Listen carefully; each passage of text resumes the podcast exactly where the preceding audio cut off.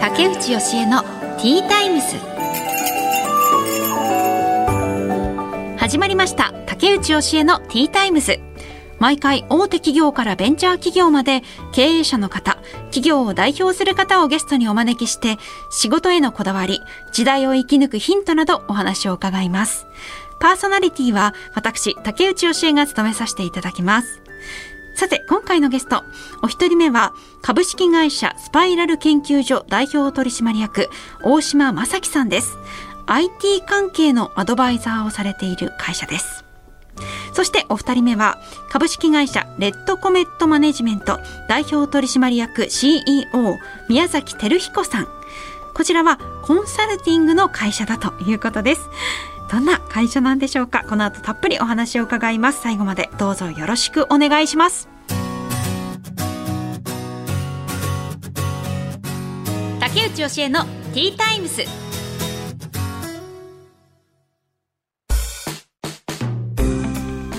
さて、ここからは企業の代表の方をお招きしてお話を伺います。一人目のお客様は、株式会社スパイラル研究所代表取締役、大島正樹さんです。よろしくお願いします。お願いします。まずはプロフィールを紹介させていただきます。はい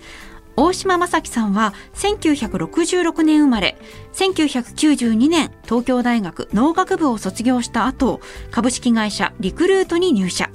2017年 IT アドバイザーとして独立。翌年株式会社スパイラル研究所を設立されました。はいということで大島正樹さん、はい、あのなんかこう劇作家さんのような芸術家のような形でいらっしゃって、はい、あのハットもかぶっていてそうですか。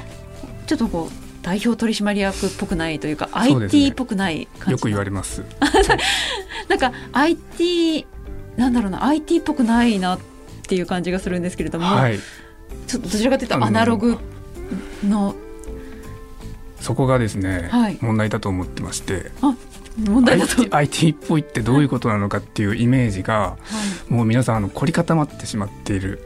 んですね。IT というとちょっとこうなんでもっと真面目で眼鏡なんかこうやってる。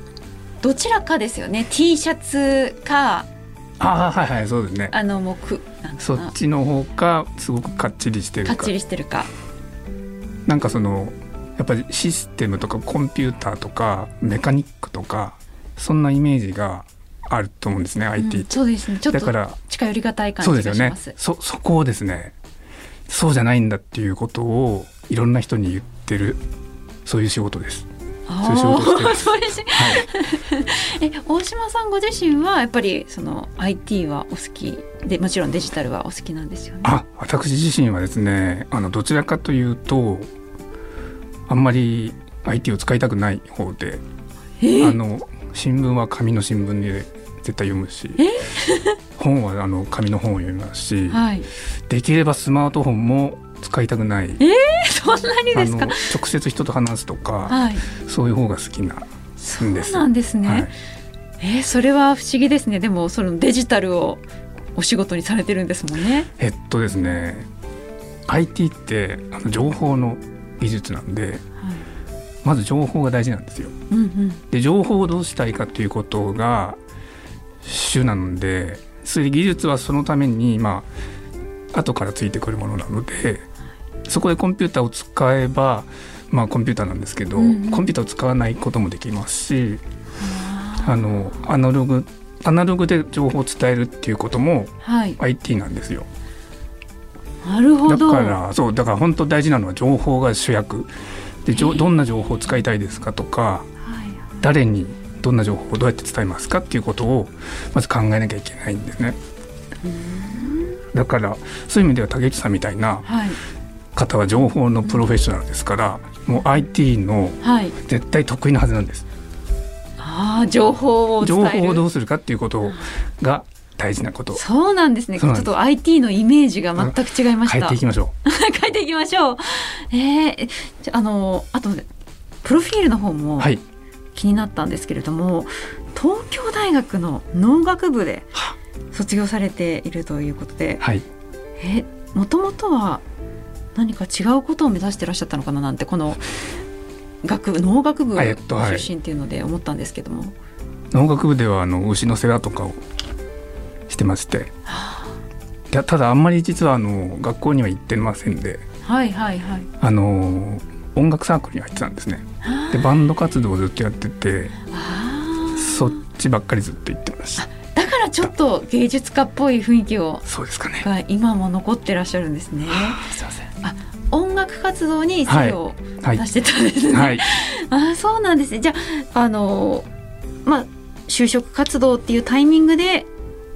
あれですかね株式会社リクルートに入社されましたもんね。はい。それはどうしてここに入られたんですか？これはたまたまそのリクルートの方からあのちょっと話をしませんかっていうふうに呼んでいただいて、はい。まあそれがまあ結局なんか入社面接みたいな感じになっていってでもかっこよかったんですよリクルートの人って。でその当時あのバブル景気という時代で、はいはい、もうとにかく、まあ、街中のお兄さんお姉さんがみんなキラキラしていて、うんうんうん、でその中でも特にリクルートの人が、まあ、銀座のど真ん中でですねすごいかっこいい仕事のやり方をしてて母もこれはいいわと思って。特に何をやるともあんま考えないで、はい、そうなんですね。リクルートではどういうことをされてたんですか？えっ、ー、ともう情報システム部門っていうまあ IT の部門ですね。もう最初からそこで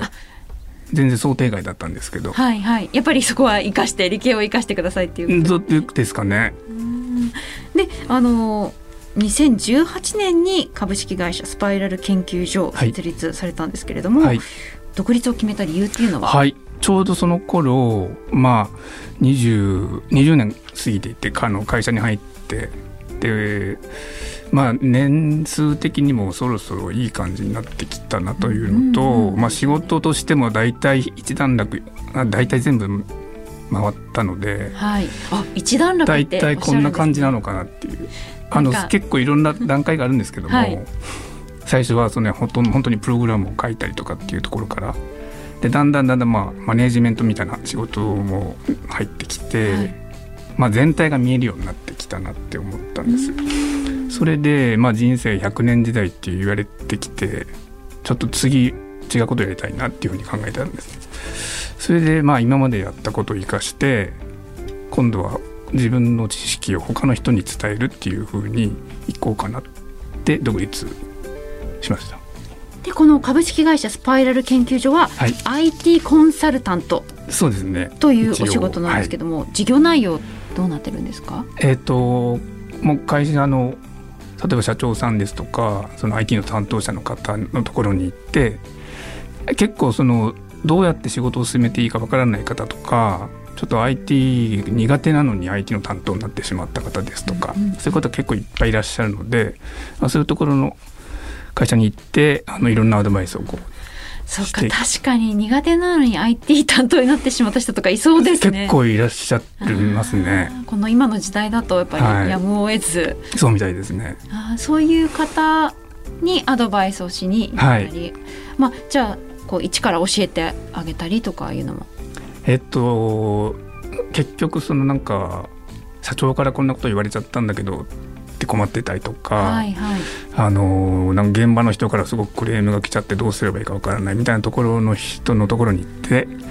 えっと、じゃあ会社としてどういう将来どんなことしたいんですかねとか IT をど何に使いたいんでしょうかっていうことを一緒に考えてそれで将来的にこうするのが一番いいですねっていうのを一緒に考えていくっていう感じです。た例えば、はい、どういう IT を導入されたりしてるんですか？えっと例えば今世間で流行っているいろんなツールってあるんですよ。なんか手仕事を自動でやってくれるとか。まあ、例えば例えば今ハンコ。工場でもありますね。なんかその機械組み立てるもちろんそういうのもありますし経をチェックする、はい、で書類が今すごく問題になっていて、今書類を手で書いて反抗してっていうのが、はいはい、まあ、リモートの関係もあってなかなかできない。でそれ今電子化ってすごくやってるんですけどもそうなんです。え反抗はじゃあもう押さないとかですか？反抗今押さない方が多いんじゃないですかね。あのパソコン上で押せるようになってそうなんですね。今パソコン上で反抗押せるんですか、ね、えー、昔はだからいちいち手で押すから、はいはい、あの送郵送したりとか、ね、もう持って行ったりとか直接渡さなきゃいけなかったりとか、はい、あ今はもうその送信すれば。今もう電子化がメインそれは最近の話ですか結構。うんの23年ですかね。流行ってきたのって。今じゃあそういう依頼が多いですか？ただそれをとにかく入れましょうって言っちゃっても本当に必要なんですだっけっていうところを一回考えた方がよくて、はいはい、あのどのぐらいのお金がかかるのかちゃんと調べなきゃいけないですし本当に今そんなに反抗すことってしょっちゅうやってますか？ってそんなに実はないんだったら無理やりそんなものを入れなくても今までのやり方の方がもしかしたらいいかもしれませんよねとか。なるほど。そういうアドバイスを含めて。ただ依頼に応えるのではなくて、はい、それが本当に効率的かどうかっていうのも、そのお金の面でも一緒に考える、はい、へえんかそのアドバイザーとして例えば個人の悩みに答えるとかもあったりするんですか？その個人の悩みで個人。のその仕事上の悩みとか。それとも本当に IT を導入するっていう方向でのアドバイスが多いですか、えーと、結局その担当者の方が一人で全部やっちゃったりっていうのが状況が多くてなんかその上司とうまくいかないんだとか、はいはいはい、後輩とうまくいかないんだみたいなこういう時ってどうしたらいいですかねみたいな悩みは結構ありますね。そういうのもありますね。伺えるんですね。そういうのはまあ自分の経験からアドバイスできることはやっています。それはあのその IT 関連の悩みと一緒に、はい、そういうのもそうですね聞くみたいなことですかね。はいはい、あっていうのもあのその大島さんのブログあを拝見させていただいた時に結構こうあの哲学的なことが書いてあって。哲学的ですか？あの哲学的というのかな。例えばあこれもすごくいいなと思ったのがあのついでにこれもという考え方は効率的なように見えますが本質を見失ってしまう危険もあります、えー、とかあとブログにあのこれだけじゃなくていろいろとこの考え方、はい、仕事をしていく上での考え方みたいなのを綴ってらっしゃって。はいはい例えば今私が気になったそのついでにこれもっていう考え方は本質を見失ってしまう危険もありますっていうのはどういうことですか？これはもう IT の話で自分たちで新しいシステムを作りましょうっていうことは結構あるんです会社の中で。はいはい、でこんなシステムを作りましょうとか、まあ、例えばホームページを新しく作り直しましょうとかっていうと、うん、じゃあどうせ作り直すなら新しい機能こんな機能も入れたいなとかありそうですね。どんどんどんどん入ってくるんですよ。せっかく頼むならもうついでに全部新しくしちゃおうどうせ変えるならここも変えたいよね、うん、っていう話になっていくとどんどんそれが広がってしまって、はい、結局最初にやりたかったこと何だったんだっけっていうのがどっか行ってしまって。あそれは。そういうでもなんか全然違うものになってしまったとか。結局一番最初にやりたいっていう目的があるはずで。でそれをちゃんと皆さん意識してみんなの周りの人とも共有してやっていきましょうそれが大事なことだと思うんですけどそこがどどなんかどっか行ってしまうことがすごく多いんですよね。それがやっぱり IT の T の方ばっかりみんな見ちゃって愛がどっかに行ってしまう、はいはい、愛のない IT になってしまう。なるほど。そっかみんなちょっと頭がこう硬くなっちゃってそうなんです、ね、テクノロジーを入れなければみたいな方向になるとそうなんです。必要のないテクノロジーまで入れたがるっていうのがあるんですね。うん、そうですね。本当は情報を何かしたかったはずなんですよね。でその情報って今どっか行っちゃってませんかっていうそういうアドバイスです。あの一つのその解決するのにどのくらいかかるんですか？まあその内容にもよると思うんですね、長くてどのくらいとかってあるんですか？長い時はなんか一つ例えば新しいサイトを立ち上げたいみたいな依頼があると、はい、まあ半年とか一年とか続くこともありますし、そんなにあります。はしっかりと、はい、あの会議を重ねて、作っていくっていう感じなんですね。はい、あの企業理念って終わりですか？あ、えー、っとですね。一応まあ考え方としてはお客さんと一緒に並んでお客さんと向き合うってよく言うんですけど向き合うとどうしてもこうなんか一方通行になってしまうのでそうじゃなくてあの同じ立場に立って肩を並べてあの並走しましょうねっていうやり方です。ね。まさにそ提案してそうですね。で一緒にあの相談しながら考えていく。でその時もあの別に私が答えを言うんじゃなくてあの一緒に考えることなのでこういうふうに考えたらどうですかねっていうそういうサジェスチョンをするんですね。あの答え言ってしまうとそれでああそっかって終わっちゃうので次に発展しないと思ってて、でも考え方を一緒に共有できれば私がいなくなった後でもその人が今後考えていけると思うので、そういうあの伝え方をしています。あ確かにでも IT のそのテクノロジーってなるとあの大島さんがいらっしゃる時はいいけどもいなくなった時に これどうやって扱えばいいんだみたいな悩みがまた出てきそうですね。そうなんですで逆にもう仕事終わったはずなのにずっとなんか電話かかってきちゃったりして。ああどうすればいいんだどうすればいいんだっけああそういうのも結構やっぱ多いですか。結構ありますねそういう時はどうされるんですか？もう一つ終わってるけどちょっとじゃこういうふうに考えてみてくださいってちょっとこうさりげなくアドバイスをして、はい、なるべく独り立てできるようにと言いますか。そういうふうにアドバイスしてます。アフターケアも必要ですよね、はい、そうですね。最後にあの今後の目標教えていただけますか？えー、っともっと仕事は広げていきたいと思うしお客さんなるべくたくさんのお客さんにあのアドバイスをしていきたいと思いますのでちょっとそのためのやり方の工夫をしないといけないと思ってまして、まあ、今後そこを、まあ、それこそ IT の力を使うのかそれかちょっとまた違うアナログで別のやり方をするかちょっとそこを考えていきたいなと思ってます。いやすごい。ちょっとそれをアドバイスできるっていうのが私本当に IT に疎いのでいやいや そう。大丈夫す。ごいなって思っちゃうんですけれどもでもこれからの時代は本当にみんな必要ですもんね。このどんどんどんどん新しいものが進化していく中で。うんそうですね。ただやっぱりその技術とかそのメカニックなことを頑張らなきゃいけないなと思わなくてもよくってあのよく IT ってあの家に建てられるんですけど、はい、家を建てたいなと思う時に大事なことはどんな家に住みたいかとか誰と住むかとかいつまで住むかとかそういうことが大事だと思うんですけど皆さんなんか大工の修行しなきゃいけないなって思って カンナをかけなきゃいけないとか釘で打たなきゃいけないなってそんなこと考えないじゃないですか。はいはい、それが IT だとコンピューターのプログラムを打てなきゃいけないなっていうのってそれなんですよ。あなるほどそれよりどんな情報を扱いたいかが大事で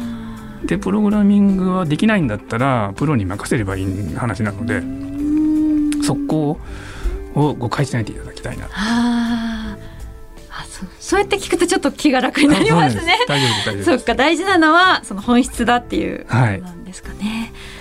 はい、ありがとうございます。はい、貴重なお話を伺いました。株式会社スパイラル研究所代表取締役大島正樹さんにお話を伺いました。ありがとうございました。ありがとうございました。竹内義恵のティータイムス。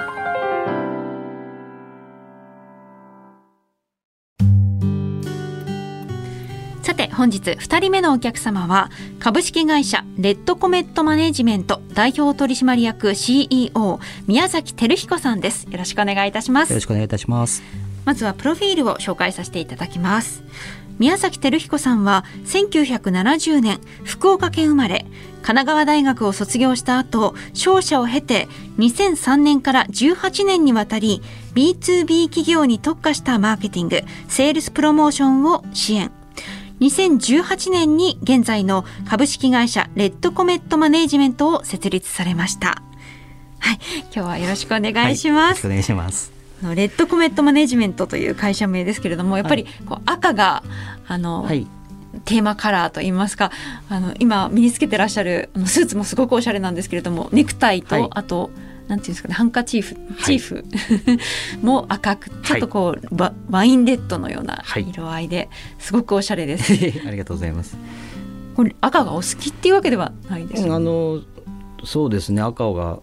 まあ、なんかこうはっきりしたい。日本の会社ってやっぱ青が基調の会社が多いんですよね。コーポレートカラーって。なるほど。赤ってちょっとこう攻撃的だったりするんですけどただ私の場合は赤がずっとなんか好きで車とか乗り物もずっと赤なんですよ。だから会社作る時にやっぱ赤にしようと思って、はい、で赤ってなんかないかなと思った時にこれあのレッドコメットってちょっと英語にしてるんですけど、はい、わかります？赤い彗星なんですよね。そうですよね。なんでもうまさに赤い彗星だっていうことでちょっと後ほど話す仕事にも関係する 売り売りがそこにあるスピードっていうところがあるのであのそれにしようと思ってっていうことです。なるほど、はい、であの会社は渋谷にあるんですね。はい、あのあります。えー、すごくいいところに今会渋谷めちゃくちゃあの発展してるそうだから私が会社作ってる時にちょうどもう大工事の真っ最中でも行くたんびにこう景色がいや 本当あの出口が変わってたりね歩道橋渡れなかったりとか。ですよね。東口のあの警察署とか光栄の方なんですけど、はいはいはいはい大今もまだ変わり続けてますね。本当に逆にそうですよね。あそこにあるあのそこで仕事してる人はちょっと不便なところもあるのかもしれないですね。うん、なんか歩道通れないやとかね。ありましたね。いや本当に渋谷はもうすごまさに今変わっている真っ最中でみ、うん、住んでない私からすると面白いなと思って見ちゃうんですけれども、うん、そちらにあるということでであのレッドコメントマネジメントはどんなことをされているのか事業内容を教えていただけますか？もうこれ言うとえってなるんですけど B2B 企業に特化したマーケティングのコンテンツのコンサルティングをしてるっていうもうすごいでしょ？何言ってるのか、ね、もうあの私みたいな人はちょっと。はい。なんで一個ずつ説明する、まあ、B2B って企業と企業が取引していること。簡単に言うと、はい、あの会社が個人の人に商品を売ってるのが B2C なんですね、はい、これ皆さんテレビでも CM してる会社さんばっかりなんで有名なんですけど、うん。うんうん、B2B 企業の方が実は多くて、はいはい、会社にあの何かものを届けてお仕事してて取引している、はいはい、でそういう会社のがですね今そのお客さんとのの取引において今までって営業さんがお客さんのところに商談に行って、うん、もうしっかりその商談を重ねて重ねてその制約に至るまですごく人も期間もかけてやる。今もそうなんですけどこれがその今とにかくデジタル化が進んでね特にこのコロナが起きたことで非接触ってなっちゃって、うんうん、一気にそのデジタルのウェブの世界でこれをやらなきゃいけなくなっちゃってるんですよ。そうなると人と人が会えないと B2B 事業って結構そうなんです営業が難しいんですね。でどうするかっていうとそこで出てくるのがその次に出てくるコンテンツってやつで、はい、これ何かっていうと営業情報のことです。要はあの分かりやすく言うとパンフレットとかウェブとかビデオとか、はいはい、あと提案書とか、うんうん、これ全部コンテンツなんですよ。はいはい、でこれをウェブに置いて、お客さんに見つけていただいて、問い合わせいただいたお客さんのところに接触していくっていうふうにこう変わろうとしてるんですよ。ね大きく。これも十何年変わろうとしてきたんですけど、はい、本当にこの昨今のコロナ禍のせいで、はい、もう中小を含めた B2B 企業全部がそういうことをやらなきゃいけなくなっちゃってきてるんですよ。簡単に言うとお客さんとこに営業さんが行けないわけですから、はいはいはい、どうするのって話でしょそうですよね。今までやっぱりどちらかというと人と人とのつながりでやってきた日本の企業がもううちの商品はウェブでなんて売れませんよって皆さん思うんですよ。はい、大きいものだったり難しいものだったり説明がすごく必要なものだったり。はいはい1個何十円とか何百円のものじゃないですからね、うんうん、でそれはうちのベテラン営業マンがお客さんのとこ行って説得して説明してって思ってらっしゃるんですけどお客さん側がそういうことを期待されてないんですよね、営業さん来てもらえないし、お客さんに聞く前に自分で調べて比較していいものだけを話聞きたいと思ってらっしゃるのであ確かに、うん、なんでその B2B エリアのそのマーケティングとかコンテンツっていうのが今まで以上に重要になってきてるんで、うんとにかく相談事が多かったんで会社作って。企業さんとしては例えばどういう企業が依頼してくることが多いんですか？そのメインは IT 業界のいろんなソフトウェアとかハードウェアを売ってらっしゃる会社さんとかあとはそれをそのお客さんのところに実際にシステムとして構築する、まあ、SI って言われる業界があったりするんですけどそういうとことかあとは本当に製造業とか、はいはい、もう本当に全般です今はもう。あそうなんですね。それを、えっとこういう商品を売りたいんだけれどもうまく宣伝するようなコンテンツ作ってくださいう。まく説明するって言った方がいいんですかね。広告とか宣伝とまたちょっと違うんですよ。営業のお客、はい、営業がお客さんにご説明するその言葉を文字にしたり、はい、絵にしたり、あとメディアもいろんなものにしてっていう仕事なんですよね。あ例えば広告とかだと本当に一目であの、はい、ここういう企業がありますバンみたいな感じで宣伝しますけど、うん、それとはまた違いますよね。きっと何枚にも例えば絵だったら何枚も絵を描いて分かりやすく説明しないといけないお客さんのその聞きたがってるタイミングに聞きたがってる情報だけを渡してあげないといけないので今までそこは人がやってたんですよね。あ。そういうことだったらこっちの資料ご覧くださいっていうことを人がいない場所でやらなきゃいけないのでものすごい考えなきゃいけないんですよ。この時にきっとこれを疑問に思うだろうっていうタイミングでこの次の説明をっていう。でそれがそのマーケティング用語でいろんな言葉があってマーケティングとかなんとかなんとかっていろいろカタカナがいっぱいあるんですけど、はいはい、とにかくそれをもう一生懸命お客さんに分かっていただけるようにまず見つけてもらって納得してもらって欲しいなと思ってもらうための説明をとにかくひたすら作る見つけてもらうっていうのはどういうところにそういうコンテンツを置くんですか？竹内さんも多分何か商品探す時って検索するでしょ、はいうんうんうん、でその時にこういろいろ広告出てくるけど大体広告すっ飛ばして、はい、そうですね、ね、その自分が見たいものに、ね、見たいとこに行くでしょ、はい、で実は B2B も同じようになってきていてこういうことできるやつってなんかないのかなってお客さんが探した時にまず見つけてもらえるように、うんうん、きっちりウェブにこう出るようにしなきゃいけなくて。でそれ見た時にあなんかまだ細かい話は聞きたくないんだけどおよそどんなもんなのかパッて分かるようになっててとかっていうふうに段階踏んでいかないといけないですよね。ああそうですね。パッとまず目につくようなものを出してで興味ある人はそこクリックしてそうですそうです。どんどん深くなっていってもらって。ああ一緒なんですよ個人と。そうですね。確かに。今まで会社の商売はそうじゃないって言われてたんです、うんうんうん、そうじゃねえって、はいはい、うちの商品はウェブなんかじゃ売れねえって EC サイトで売るわけじゃないんですよね、うんうん、ウェブで見つけてもらうんですよお客様にまず。はいはいはい、もともとはその商社を経てでその会社に所属して B2B 企業に特化したマーケティングをされていて。どっちかっていうとその作るタイミングでお声がけいただいて作るところの会社でプロとしてやってたんですね。はいはい、まあ、ディレクターって実は職種になるんですけど。そうか商社はこうあのものを実際にそう商社はどっちかっていうとその前のキャリアでね、その2003年に転職したタイミングから今のマーケティングのコンテンツの仕事で、まあ、依頼を受けて作る仕事をずっとしてきて。あでもうちょっとその要は前の段階の相談が増えてきたんですよ、はい、そもそも何作ったらいいかわからないとかうちの会社何をしたらいいんでしょうかっていう、うん、売り方の話なんですよね売り方を変えなきゃいけないんだけど、うんうん、どう変えていいのか分かんないと何かやんなきゃいけないのは何か聞いてるんだけどうちの会社はどうしたらいいんですかってご相談になってきたんでコンサルをやるしかないんですよ。へえもともとはごめんなさい作る仕事っていうのは商品を作るわけじゃないですよね？コンテンツを作る。コンテンツを。パンフレット作ったり、ね、ウェブサイト作ったり、ビデオ作ったり。そういうことをされていて、で今度は何を売るかわからないっていう人がいるからそれをそうで相談からやらなきゃいけなくなったんでコンサルティングを始めたっていうことですね。あじゃあ今そういうことも相談を受けているんですね。私はこれをあのマーケティングとかカタカナで言うの嫌なんで売り方改革って言ってるんですけど、はいはい、働き方改革って皆さんご存知じゃないですか？うん売り方を変えなきゃいけないんですよ。B2B 企業の売り方改革あなるほどどうやって売ればいいのかわからないっていう相談がそもそも増えたっていうことなんです、ね、うちの営業がお客さんのとこに行けなくなっちゃって新しい商談が作れない。どうしたらいいでしょうっていう。はいはいはい、皆さんどうやってるんですかって聞かれるので、うん、皆さんこうやってますよっていうことで結局作るのはコンテンツを作るんですけどね。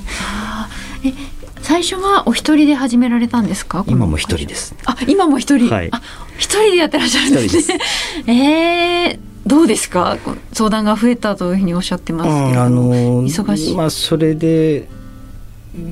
まあ会社を辞めてねその一人でやることに関しては不安があったんですけどまあ、その一人でどこまでできるのかってその今まで本気でこうフルスロットル出したことがなかったんですよね。周りのメンバーとやっぱり一緒に協調して仕事しなきゃいけないしやっぱお客さん不安ですからね一人ですよねって言われちゃうんで、はいはい、でガーって本気出してみたんですよ。したらまあびっくりするぐらい早く回るようにできたんですね。これいろんな要因があるんですけど、はい、だからまあ3倍早いっていうねそのキャラクターなんで社名負けしなくてよかったなって。ガンダムの水星赤い水星ですね。えでもそのガーって本気出してみたって言っても そのスーパーマンじゃないのでその実力以上は出せないですよね。そうあのね面白いのがそのコロナで働き方が変わったくれたおかげで、はい、あの出かけなくなったんですよ。オンラインで打ち合わせになる、はいはいはい、もう最初から一回来てくださいって昔言われてたのがいやもうもう今会社に我々も出れないんでオンラインでお願いしますって言われて最初からオンラインで終わっちゃったりするんですよそうすると移動の時間がない。確かにいろいろこなせるっていうのはあります、ね、で本当に1日に2件ぐらいの打ち合わせが精一杯だったのが、はいはい、もう朝から晩まで30分刻みで8件とか打ち合わせできるんですよね、えー、変な話。うんうんうんであとはその一緒に仕事するパートナーも幸いなことにそのデザイナーさんとかいろんな方と一緒に仕事するんですけど皆さんそのオンラインの仕事の仕方で、まあ、一緒にやってくれていてその画面を見ながらも一緒に作るんですよ離れてる人と、これで生産性がバカ上がりして今までだったら依頼して待ってそうですよ、ね、1週間2週間後に上がってきたものをチェックして翌日戻してなんてやってたのが。私の今の仕事の仕方だとおかしいんですけど依頼かけてその日の夜に上がってきて夜中に一緒に2人で見ながらその場で完成させて翌日出来上がったりとかするんですね。えー、なんで本当大げさじゃなく5倍以上早くなった体感値はありますね。でその間昼間移動しなくて済むっていうね。え逆に会えないことでなんかちょっと不便になったなみたいなことはありますか、うん、やっぱりそのこうやってねお会いしてその人の全体とかこういう部屋の他の人たちの雰囲気とかっていうの余韻っていうのがないんですよね、オンラインそうですよね。あのあそうですね。雑談とかもなかなかできないですもんね。なんで入ってくる情報量はやっぱりねあった方がいい。うん。あそうこんなのあるんですねみたいな話ができないんですよオンラインだと。そうですよね。そこはやっぱりあるけれども。そこはあるんですけどまあでもその移動しなくていいっていう意味で言うとメリットはあるんでねその良し悪しだろうなと。やっぱ使い分けは必要だと思いますけど。えじゃあもう本当にこれからもどんどん伸びていく会社だなっていうふうに感じるんですけれども今後の目標、まあ、近いところで実現したいことってありますか、はい、あのまあ、今お話ずっとしてきたのってその企業のまあ、私自身もだから B2B で会社と会社でその悩み解決っていう売り方の悩み解決ってことをコンテンツを通じてやってきてるんですけどちょっともう一個やりたいのがその個人の人たちにその自分が今まさに体験してるこの働き方をね、はい、あのアップデートするっていうワークスタイルアップデート塾っていうのをちょっとやりたいなと思っていて、うん、っていうのがそのコミュニケーションもすごい今変わってきていて私が本当に新人の頃から電話とメールがメインっていうのがずっと変わってないんですけど、はい、チャットが出てきてるでしょ、うんうん、でオンラインのウェブでしかもリモートで同じ職場じゃない人と先輩と上司と仕事するってなってきた時にすごいそのテキストのショートなテキストでこう相手に自分の意思を伝えたりする能力っていうのが問われてってでこれ私ライターをやっていたりコンテンツってものをその作る仕事をしている中で、うん、外資の人たちの働き方も見てきていっぱいその真似するべきところとかあのあるんですよ。こういうやり方したらもっと生産性上がるなって。日本の会社が生産性低いのって私不思議でしょうがないかったんですね。はいはいはい。こんなに真面目で優秀な人たちが一生懸命働いているのに、なんで世界の先進国でこんな最下位みたいなところにいるんだっていうのが、こ原因が分かってきたんですよ。え。何ですか？あのね日本人特有のこのよくわからない遠慮した喋り方とか。あ 失礼がないように書く丁寧な。ちょっと回りくどく。はい、これがね、はい、外資で一切ないんですよ。ないですよね。ストレートですよね。もうあなた何しなさい、はいはい、私はあなたに何を求めるってはっきり言うんですけどなんとかさせていただいてよろしかったでしょうかみたいな感じで言うから、ね、いらないやりとりあります。ねそれでね多分相手の人が分かんないんです忙しいから、うん、何してほしいのか、はい、で返事が来ない止まる、うん、でもお客様催促するのは失礼に当たるから待つ、はい、これでね仕事が停滞してるんだと思うんですね。はいはい、だとするともっとみんながその気持ちよくギスギスしない程度にはっきりものを言って、うん、もっとショートな文章で伝え合えば生産性上がるんじゃないかっていうことに、まあ、気づいて、うんうん、なんかそういう働き方をすることでなんかこう会社の中でこう楽しくまあ、勝ち残っていってほしいというねその AI にこう仕事が取られるみたいなこと言われてる時代なんで、えそれを個人にアドバイスする、はい、あそうなると全員の意識改革が最終的には必要になってきます、まあ、なんでその志のある方だけでいいんですけどね。そんな何百人も相手にしようと思ってないので、まあ、これこそこれこそ今オンラインでできるんですよ。あ確かにそうです、ね、まあ、私がその伝授したい内容を全部ビデオのプログラムにして見ていただいた上で、はい、なんか個別でその悩んでたりね会社の人には聞けないとかあると思うんですよね。あそんなことやりたいなって今思っていて準備しているところなんです。いやいいですね。ちょっとそのストレートにただこう失礼のない日本人に合った感じで 会話できるっていうのはすごく必要ですね。さんとかそのアナウンサーの方のスキルって実は素晴らしいものがあってそのこういう見ず知らずの人が突然ブースに入ってきてお話しされてるのだってこれすごい能力なんですよ。いやもう面白くてこれが本当にできない人はやっぱり多くてやっぱコミュニケーション能力とか言うんですけど、はいはい、具体的に何なのか分かんないんですよね。確かにでビジネス文章の書き方勉強しようというとマナーになっちゃうんですよ今度。敬語の使い方とそこじゃないんですよ。はいはいはいはい。という思いがいっぱいあっていやそれはちょっとぜひ実現してほしい。はい、どうやろうかなって今考えてますいろいろ。楽しい話いろいろありがとうございました。それではレッドコメントマネジメント代表取締役 CEO 宮崎照彦さんにお話を伺いました。本日はありがとうございました。ありがとうございました。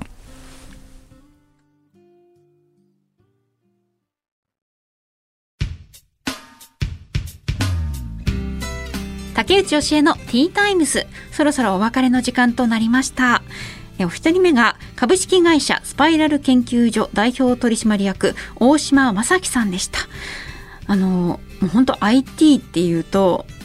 難しそうっていう感じがするしちゃうので私たちはもうとにかく何でもいいから最新のもの入れてくださいみたいな導入導入ってしたがるけれどもそうじゃなくて何が大事なのか本質を見極めてアドバイスするっていうのがあの何ていうか IT コンサルタントなんだけれどもすごくこうあの人に寄り添ったお仕事をされている方だなというふうに感じました。そしてレッドコメットマネジメント代表取締役 CEO 宮崎照彦さんにもお話を伺いました。B2B マーケティングコンテンツコンサルタントされてるっていうあの肩書きをもう見るだけで大訳が分かりませんっていう感じだったんですけれどもお話を聞いているとすごくよく分かってあある意味すごくシンプルだなというふうにも思いました。あの売り方の悩みを解決されているということでしたね。なんかあのご自身もコンサルっていう言葉嫌なんですよとかカタカナ多くて自分のあの仕事内容を説明するのなんか困るんですよねっていうお話を されていたんですけれども実際にこうやって聞くとすごく分かりやすくて勉強になりました。なんかやっぱ時代は変わっていってるんだなって直接営業に行くんじゃなくてコンテンツで相手に